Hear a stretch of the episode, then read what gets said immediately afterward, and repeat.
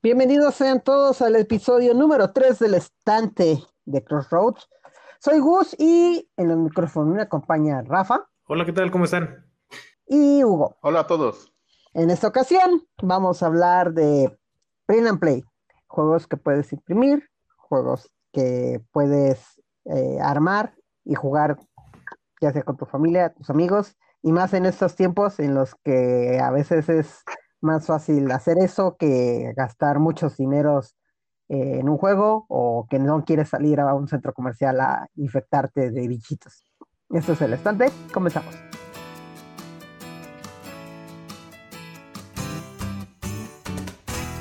El estantero de Crossroads, un podcast sobre el porqué de los juegos de mesa. Hola Gus, ¿cómo estás? Así que vamos a hablar de Print and Play. Yo creo que es un muy novedoso para muchas personas, pero ¿nos puedes explicar un poquito por qué es tan interesante para nosotros los, los fans de este hobby?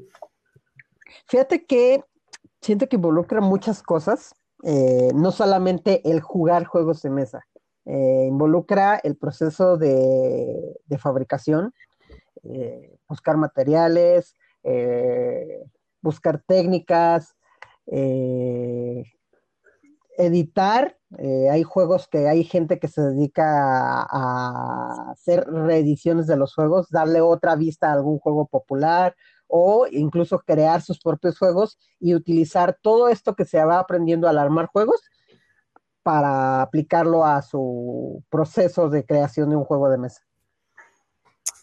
Entiendo, entiendo realmente engloba muchísimas cosas.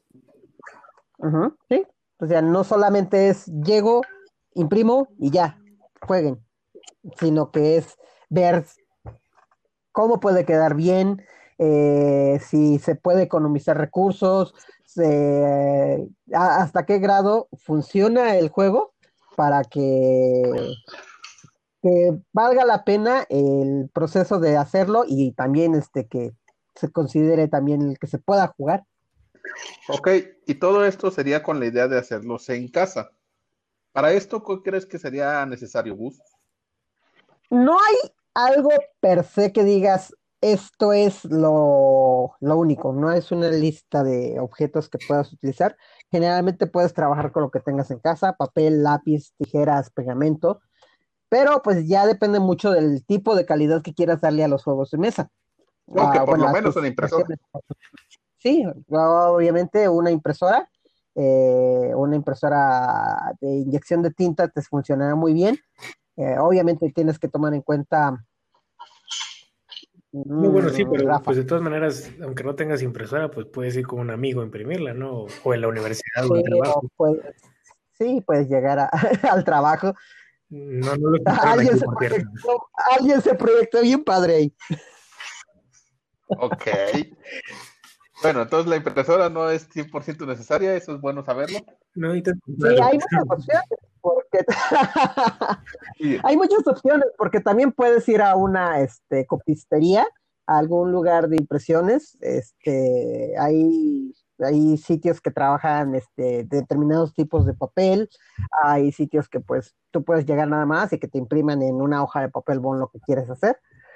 Eh, depende mucho de la calidad que tú te propongas hacer para ese juego. Ok.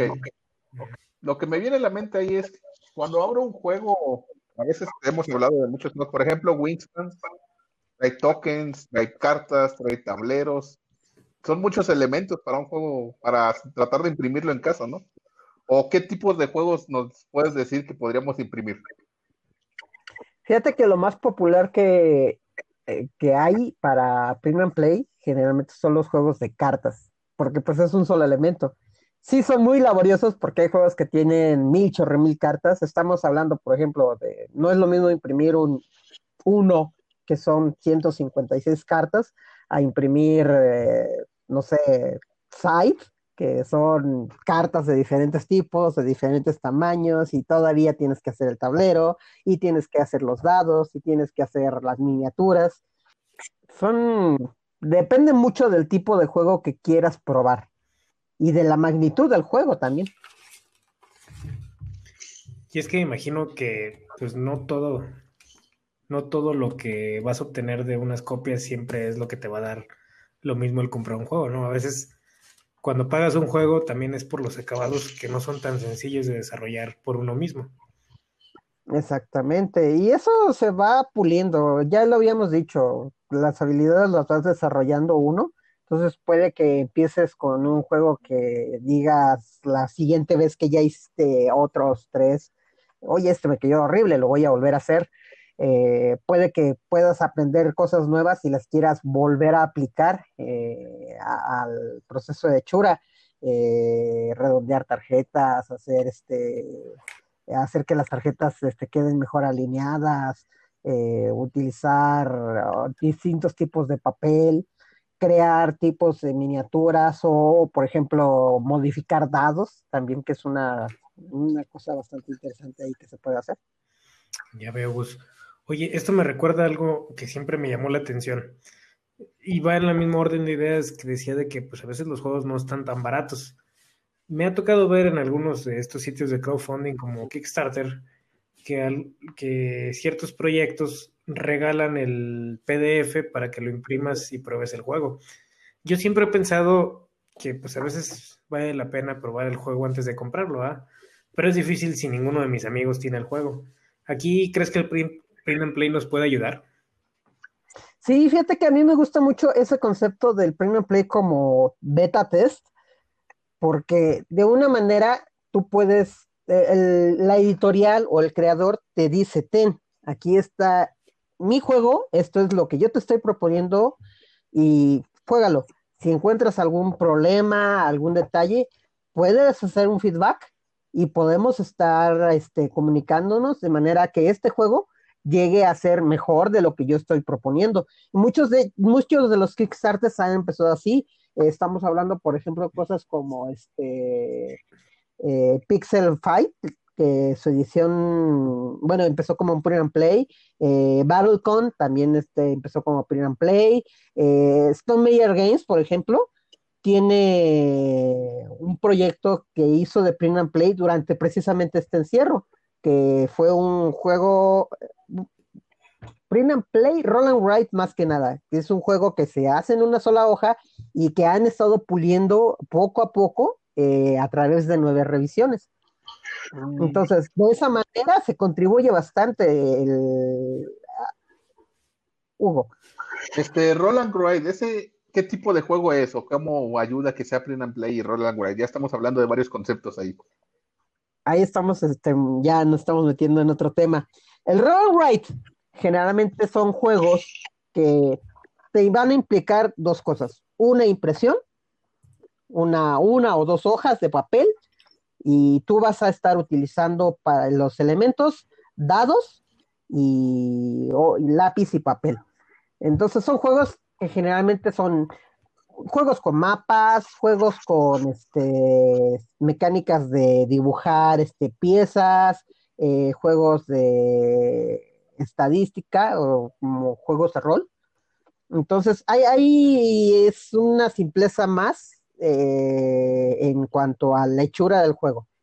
Juegos que nada más ya te dan una impresión, un tablero, y tú ya vas a estar rayando, tirando dados, quizá utilizando algunas fichas, frijolitos, piedras, no sé.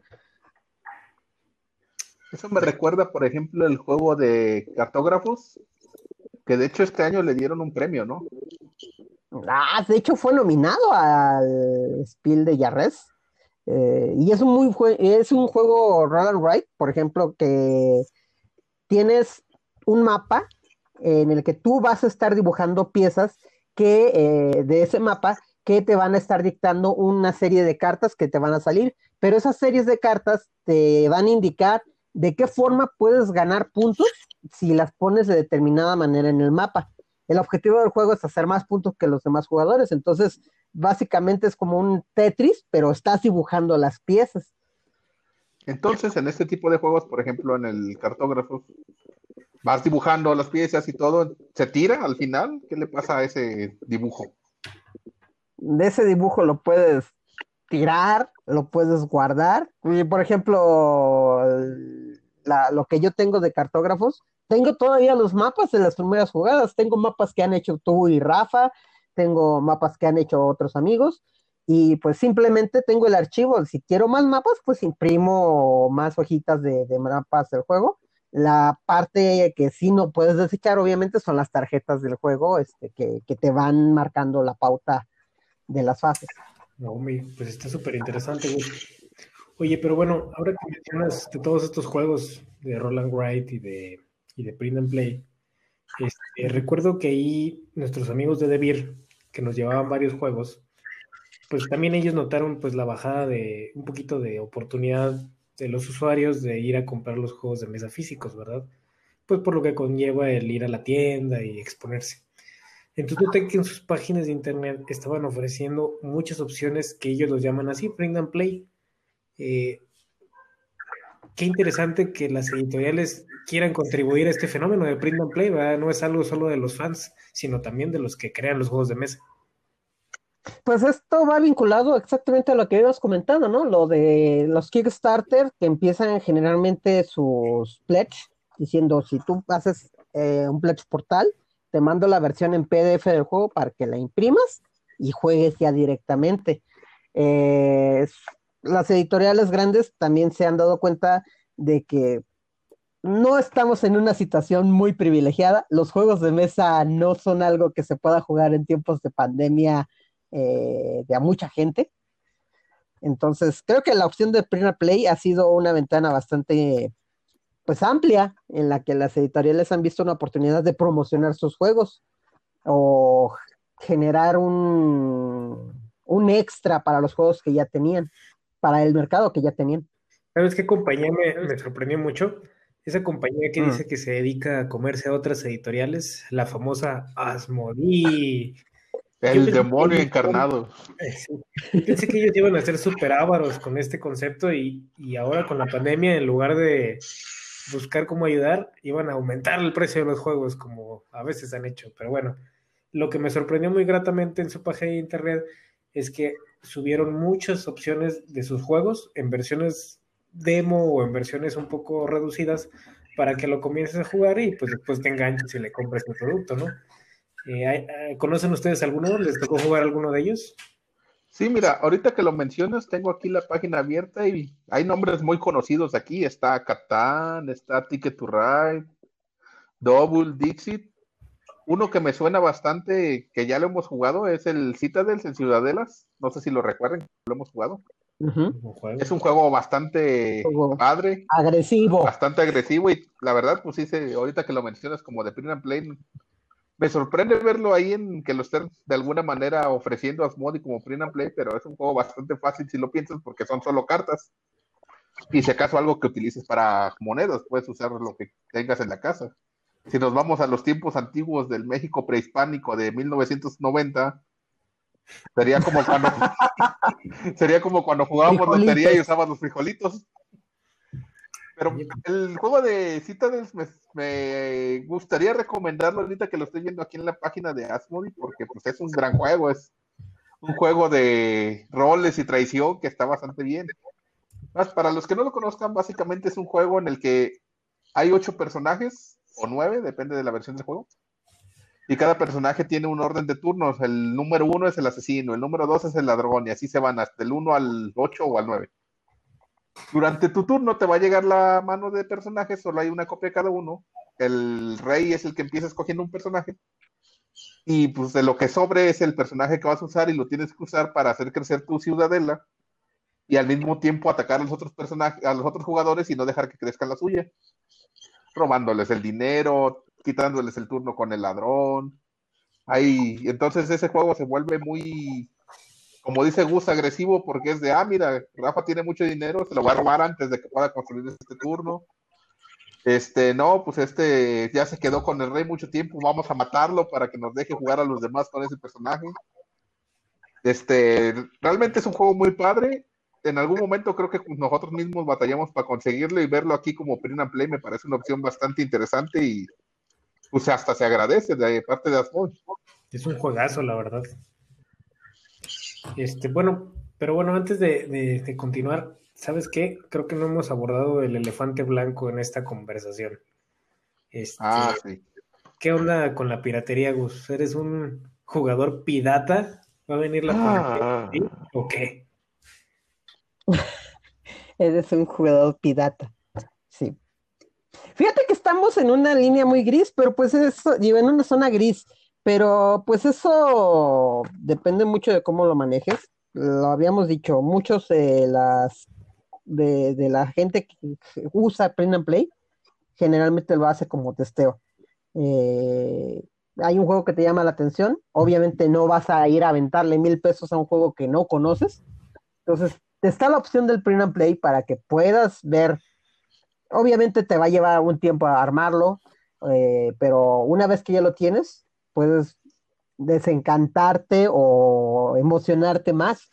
Eh, yo tengo ahí el ejemplo de Portal. Recuerden que la primera vez que lo jugamos era un print and play que armé. Eh, y luego ya nos decidimos a, conseguir la versión este, original. Eh, pero pues depende mucho de, la gente. Obviamente no vamos a, hacer, a, darnos golpes de pecho y decir, no, no, no, el print and play es algo hecho para la comunidad, para divertirse, no a la piratería. Las editoriales en realidad no lo están persiguiendo. Eh, incluso siento yo que lo usan más como una herramienta de mercadotecnia, si se puede decir, de difusión. Y es que también aquí hay, un, hay una situación compleja, ¿no? Con respecto a los derechos de autor en los juegos de mesa.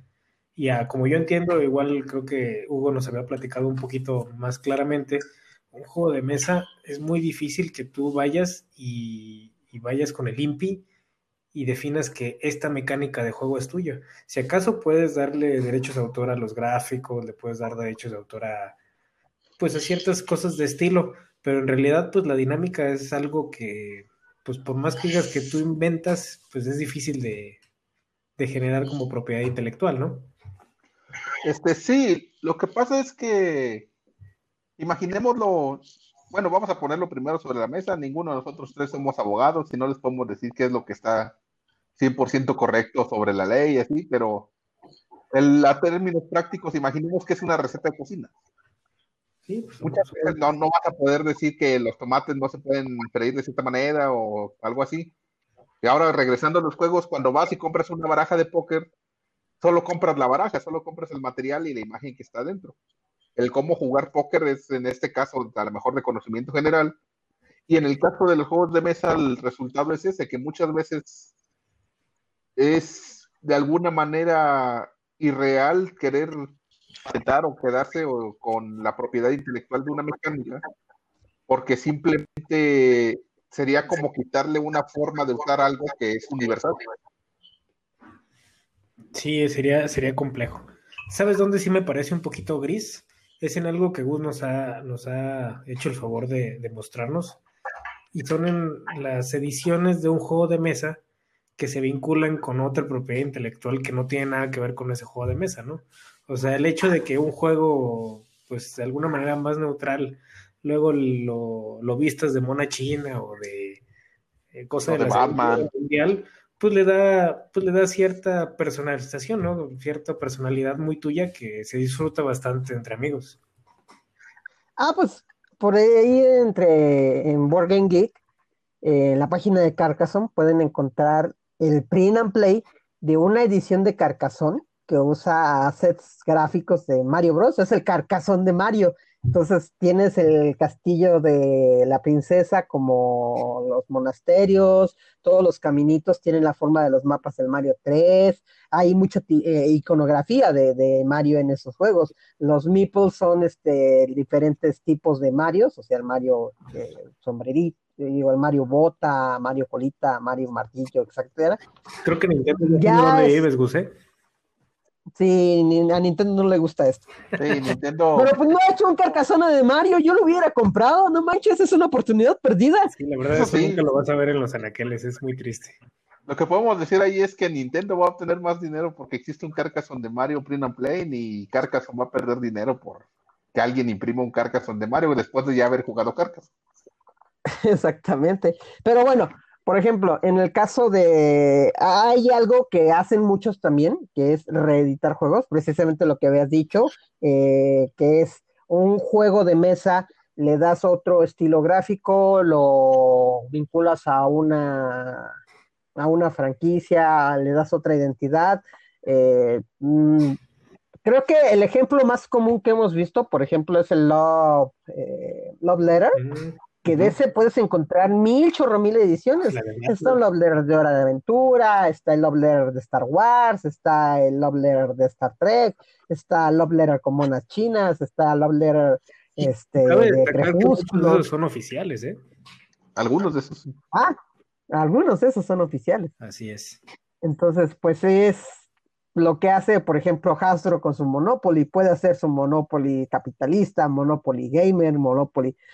En los print and play, pues es, es un campo de oportunidad para la gente que gusta también de hacer este maquetación. Sabes, continuando con el tema, lo único que sí no me gusta sobre este asunto del free to play y la piratería es el hecho de que he visto que en algunos grupos de Facebook a personas incautas pues los agandallan, ¿no? Y les ofrecen paquetes de juegos para que los impriman en su casa y se los venden bien vendidos. Por un lado, pues qué triste, pero por otro lado, híjole, si estás dispuesto a comprar eso, creo que mereces perder tu dinero. Sí, la verdad es algo que a lo mejor no uno pensaría o diría que no debería de pasar. Yo estaría muy de acuerdo en que no debería de pasar. Pero pues encontrar una forma de reforzar lo que no pase es bastante complicado. Al final queda en algo de sentido común, en que si vas a, si alguien te está ofreciendo archivos de miles de cosas que no tienes ni siquiera idea de dónde salió la propiedad intelectual, pues simplemente ya sabes de lo que te estás metiendo. O estás conscientemente ignorando en qué te estás metiendo. Por lo menos yo lo vería así. Sí. Y es triste, ¿no? Porque ¿para qué vas a pagar por algo que puedes conseguir en internet? Generalmente mucha gente dice, pues es que es muy difícil. No, no lo es. Pero pues Ya ahí nos nos estaríamos en metiendo en el- otro problema. Y ahí nos meteríamos en el problema de siempre de la piratería de música y películas que siempre vas a encontrar Ajá. en la parada del autobús al que te vende el disco de o la USB con can- quién sabe cuántos cientos de canciones. Y si lo siguen vendiendo es porque simplemente siempre hay alguien que lo va a comprar. Exactamente. Pero sí, sí es muy gandalla de parte de, de muchos vendedores, que hay gente que se que gasta su tiempo escaneando, gasta su tiempo traduciendo, porque incluso el print and play también nos ayuda mucho en ese aspecto. Hay muchos juegos que no van a llegar de ninguna manera, hay muchos juegos que no se van a conseguir de ninguna manera, y hay gente que se que los tiene ahí, los escanea, los comparte, hay gente que se dedica a traducirlos porque no existe una edición en el idioma, hay gente que este los mejora, hay gente que incluso comparte archivos diciendo, oye, pues esto le sirve a este juego porque le faltaba esta parte a tu edición. Entonces hace una comunidad grande y pues el que llegue alguien y diga, ah, pues matanga, y de aquí ya me vi, hago mi dinero, pues sí, es muy gandalla, esa es la palabra. Ya veo. No, pues sí, es todo un tema que, que tenemos que definir. Eh, pues yo creo que es momento, Gus, de que empecemos con unas buenas recomendaciones para que pues la gente que está ahorita bien encerradita agarre sus tijeras y su resistol y pues le eche un ojo a, a lo que tenemos que recomendarles, ¿no? Sí, claro. Hay bastantes opciones. eh, ah, empezamos primero recomendando, por ejemplo, las páginas que habíamos hablado hace un momento. De Beer, que liberó hace poco la versión para dos jugadores de Catán. Liberó una versión en solitario de Carcassonne, que bueno, más bien liberó las reglas para jugar Carcassonne en solitario. Asmodee liberando este, demos de varios juegos print and play bueno, de varios de sus juegos para que llegues, los imprimas y juegues con ellos. Este, y hay otras empresas que hacen sus juegos o tienen una sección de juegos gratuitos como Chipas Game. De hecho, ahorita que mencionas Carcassonne, en la página de Asmodee, yo creo que valdría la pena que se les, les pongamos el link en los comentarios de este capítulo. Prácticamente hay una versión mini de Carcassonne para que la puedas imprimir también. ¿En la estoy- no, en la de Asmodi. Yo estoy en la de Asmodi de España, por ejemplo. Y en Asmodi de España tienen Pandemic, Zona Cero, Ajá. tienen Ticket to Ride, tienen Double, tienen Dixit, tienen Unlock. Double, por ejemplo, no, obviamente no es el juego con las 250 tarjetas, pero pues es algo bastante funcional. Está Cortex, que es un juego que Rafa conoce muy bien. Este, está una versión reducida de Timeline, eh, una versión para niños de Concept, otra versión de Time's Up. Eh, tienen un Seven Wonders Duel, Citadelas, Combo Color. Vamos, hasta sorprende que Asmodee sea tan generoso. Love Letter, aquí está. Sí, de hecho, la mayoría de estos son versiones demo, no son las versiones completas. Pero pues aún así es un juego que puedes jugar una, dos, tres, hasta está Time Stories, no sé cómo puedes. Ese sí me llamó la atención ahorita. Ajá. Pero Rafa, por ejemplo, le llamó mucho la atención una de esas propuestas de, de las editoriales, ¿no? Sí, yo les quiero platicar de una cosa clásica que nos pasaba en el café. Este, pues mm, afortunadamente siempre eh, nos acompañaron en grupos de personas, pero algo que era muy común es que llegaran a veces parejas, ¿no? Y pues claro, que a veces la pregunta era, ah, pues recomiéndame uno para dos jugadores. Llegaba mucha gente en esas circunstancias que había escuchado de Catán porque pues es un juegazo, aunque a algunas personas no les guste y otras sí, no podemos eh, no podemos ignorar que es un juego que no deja indiferente a, la comunidad. Y nos, preguntaban si podían jugar el Catán, pues de dos jugadores. En este caso, lamentablemente, nosotros no teníamos la opción de conocer esto hasta ahorita que salió la pandemia. Les recomendábamos Catán Rivals, que es un poco diferente, pero pues el Catán naturalmente pues se juega mucho mejor de tres a cuatro jugadores. En ese contexto, eh, pues Debir dice, no, pues ahorita que están en la casa y que a veces pues van a estar ahí juntos, vamos a liberar un documento con unas modificaciones a las reglas para hacer que con su juego de Catán que compraron para tres o cuatro jugadores, ya puedan jugar de dos jugadores sin problemas. Si uno tiene que quedarse en casa y no cuenta con tantos jugadores, esta variante para dos personas es una muy buena alternativa. Cabe destacar que esta variante también ya aparece con la expansión de Mercaderes y Bárbaros. Básicamente en este juego se siguen las mismas reglas que las partidas de 3 a 4 jugadores, ¿verdad? El hecho de estar intercambiando recursos, posicionar tus, sus ciudades en, lugares donde puedan este, obtener recursos que los conocemos muy claros, ¿no? Borregos, madera, ladrillo, piedra. ¿Y se me olvida uno? Mm, Borregos, madera, Borregos, madera, ladrillo. piedra, ladrillo, ladrillo. piedra. Y cartas de Trigo. El trigo, el mugre trigo. También, Es el trigo. ahí sí Me nos acuerdo más de las ovejas. trigo. Las tortillas para la barbacha. Básicamente, ya teniendo el juego de Catán, ustedes ya están listos para jugar el de dos jugadores, pero si hay un pero. Los componentes es el juego, tener a otro jugador, ¿verdad? Porque pues no es para uno solo, que a otras opciones iba a haber. Y les va a pedir que obtengan 20 fichas que los van a llamar fichas de comercio.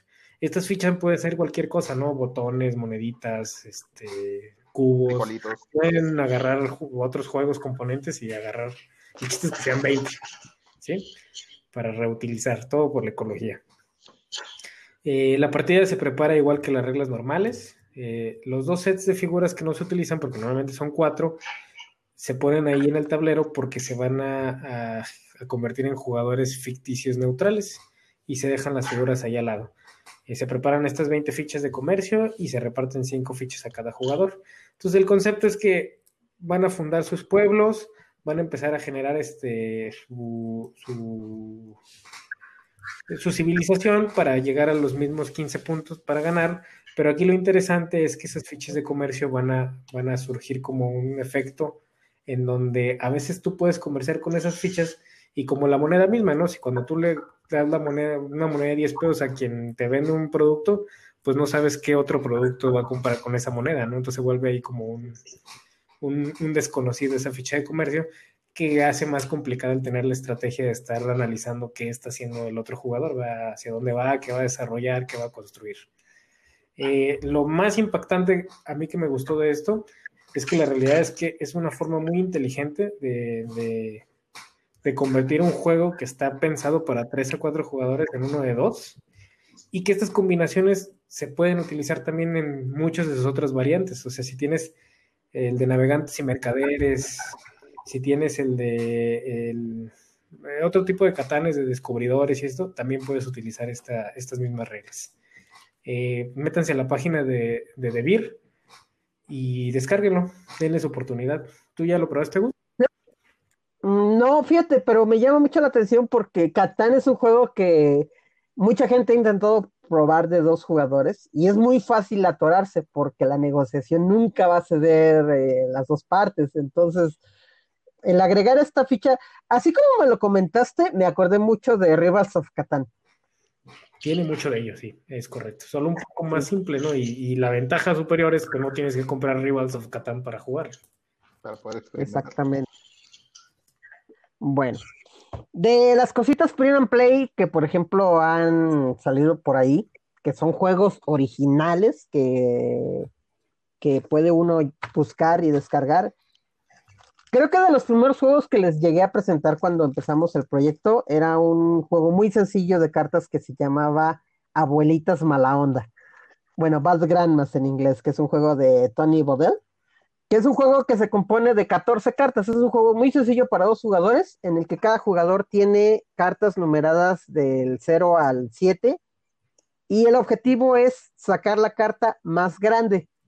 Eh, tu número, el número mayor gana una ronda, algo así como en Love Letter, que en la carta con mayor valor tiene alguna función y prioridad sobre las otras cartas. Aquí la regla más eh, interesante es que hay una carta de todo el deck que se, siempre, todas las cartas tienen una regla especial. Una de esas cartas puede funcionar como si fuera un referee, genera una regla para el turno, es decir, las cartas se, te puede decir, eh, si las cartas con valor menor a 3 este, ganan la ronda, o el número menor eh, es más poderoso en esta ronda o las cartas de abuelita con este tejido, este eh, empatan inmediatamente. El número cero se considera en más uno. Yo me acuerdo cuando lo llevaste para jugar por primera vez, el concepto suena súper divertidísimo y eso me hizo preguntarme, ¿por qué una editorial no estaría interesada en, en, imprimir este juego si está tan bueno? Ya cuando vi a las abuelitas matonas, en las abuelitas sicilianas, entendí que pues políticamente no está tan correcta las ilustraciones, ¿no? No, imagínate, y ahorita con esta época de cancelación nos dirían que somos este unos este misóginos. Violencia geriátrica, maldita sea. Violencia geriátrica. No, no, no. Hugo. Ok, este, yo por ejemplo, estos días de encierro de cuarentena, también me metí a explorar un poco del print and play. Realmente lo hice más con el interés de saber qué conlleva hacer un juego de mesa. Y debo recomendar que se aprende mucho. ¿Qué conlleva hacer las cartas? ¿Qué necesitarías? ¿Cómo busca reducir cuando diseñes tu propio juego? Pues este, si realmente un elemento es tan necesario, porque pues luego te da flojera imprimirlo de nuevo. Y metiéndome en eso del primer play, un juego que yo probé fue el Deep Space D6, que es un juego bastante sencillo de dados. No es roll and write, no escribes en el tablero, pero es un juego. No sé si ustedes en videojuegos han jugado, por ejemplo, Faster Than Light. Ah, muy bueno. Es una versión, yo diría que una versión pequeñita de ese juego. Tienes tu nave, tienes tus personajes, que en este caso son dados, tiras los dados y los personajes adquieren un rol de lo que puedan hacer en la nave. Y tienes que ir enfrentando situaciones, en este caso cartas, que son meteoritos, una nave enemiga, este, hay muchas cosas que pueden ir pasando, se descompone algo, un evento, y tienes que de alguna manera administrar tus dados, tu equipo básicamente, y estarlos curando a veces, eh, les pasan, pueden pasar cosas, los puedes perder temporalmente y cosas así para hacer que la nave sobreviva al viaje espacial que está representado por un deck de cartas. El juego es relativamente fácil de imprimir, nada más es un tablerito pequeño, más pequeño que una hoja tamaño carta, así que prácticamente puede ser la hoja tamaño carta. Y son, me parece, 30, 40 cartas. Este, yo creo que hay que ahondar un poco en qué ocuparíamos para empezar a imprimir juegos en nuestra casa. Pero de este juego yo aprendí que lo principal que vas a ocupar casi siempre van a ser dados y mucho papel. Y es un juego bastante divertido, al final de cuentas. Puedes sentarte tú solo, estar frente al juego y te enfrentas tú, te enfrentas tú mismo contra lo que el espacio, en este caso representado por un deck de cartas, te va a aventar cada turno. Déjame decirte que de ese juego hay una versión comercial, es el Space D6 de lujo, que los dados, en la, edición de, imprimir, tiene una tabla de equivalencias. El número 6 representa un, este, un tipo de recurso, este, el número 1 representa otro tipo, y las cartas pues simplemente son cartas blancas con texto.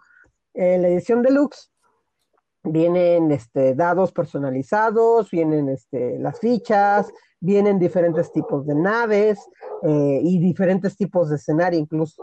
Mm, eso está bastante interesante. Realmente yo les recomendaría imprimirlo, jugarlo una vez, igual y en el futuro conseguirlo.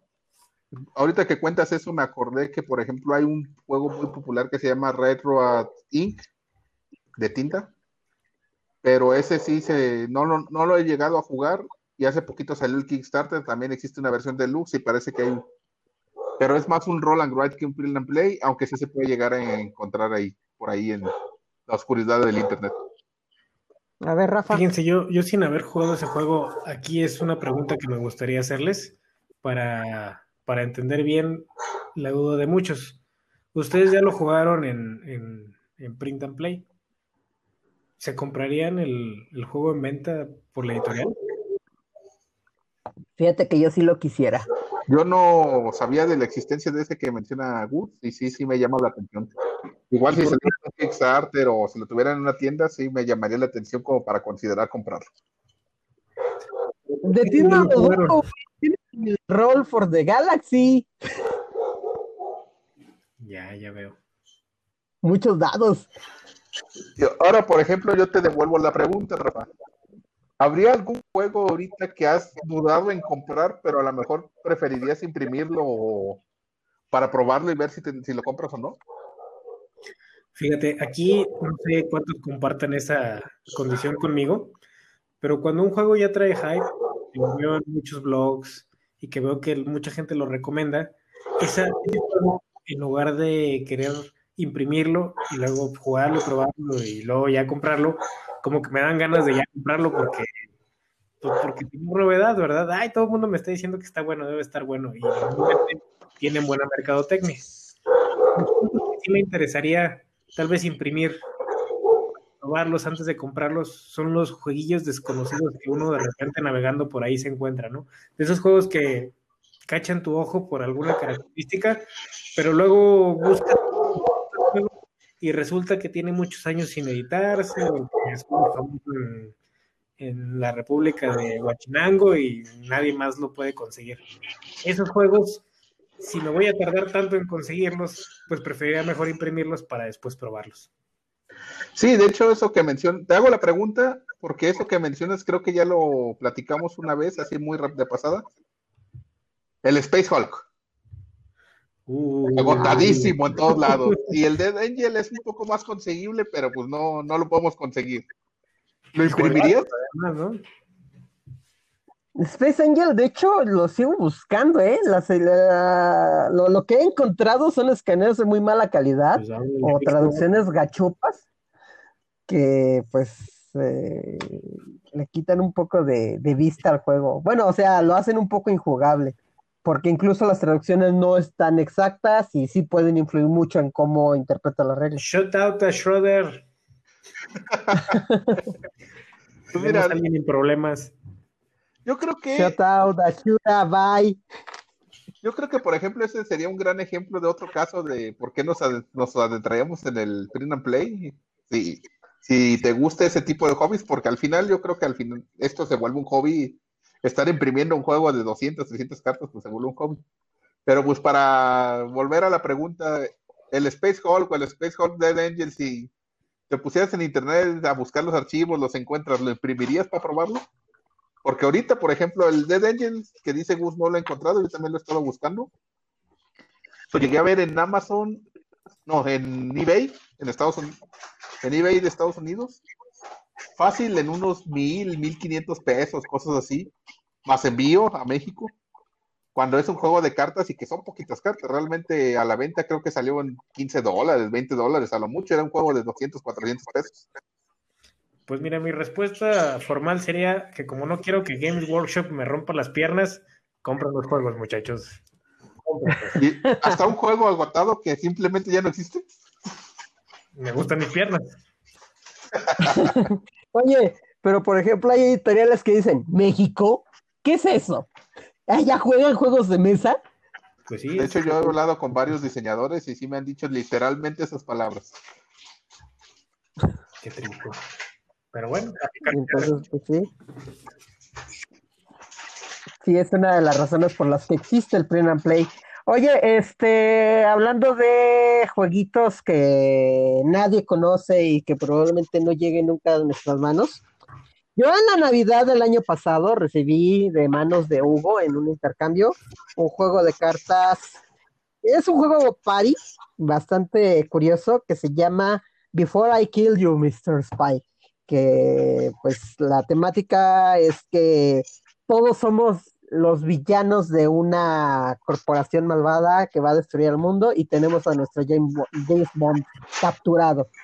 Entonces, eh, van a estar saliendo cartas de los espías que hemos capturado, pero nosotros tenemos que poner las cartas de por qué los vamos a matar. Es la clásica escena donde el villano tiene que dar sus argumentos o tiene que explicar su plan. Creo que aquí lo que me gustaría mucho es que hubiera una carta de Homero Simpson. ¿A dónde vas, vagabundo?